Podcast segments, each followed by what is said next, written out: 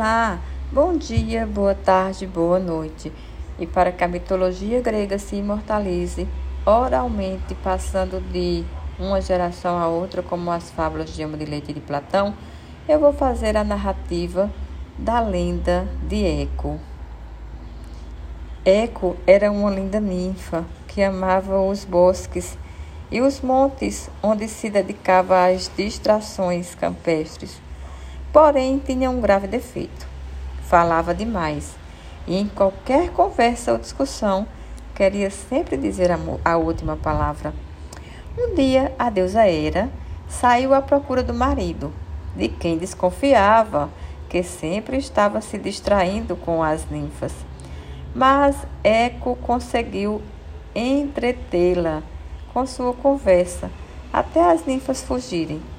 Percebendo isso, Eco ficou marcada, porque Hera a condenou. Só conversarás o uso dessa língua, só conservarás, gente, só conservarás o uso dessa língua com que me iludiste para uma coisa de que gostas tantos. Responder. Continuarás a dizer a última palavra mas nunca poderá falar. Em primeiro lugar, certa manhã a ninfa viu Narciso, um belo jovem que perseguia a caça na montanha. Apaixonada por ele, começou a seguir os seus passos,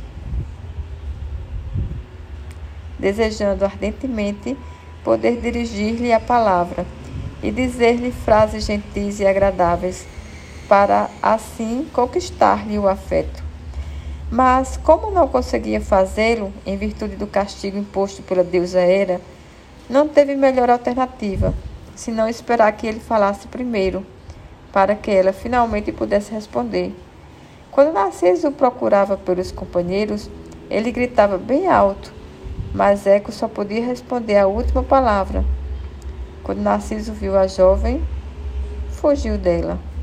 Eco foi esconder sua vergonha no recesso dos bosques e passou a viver nas cavernas e entre os rochedos das montanhas. De pesar, seu corpo se transformou em rochedos e só restou a sua voz.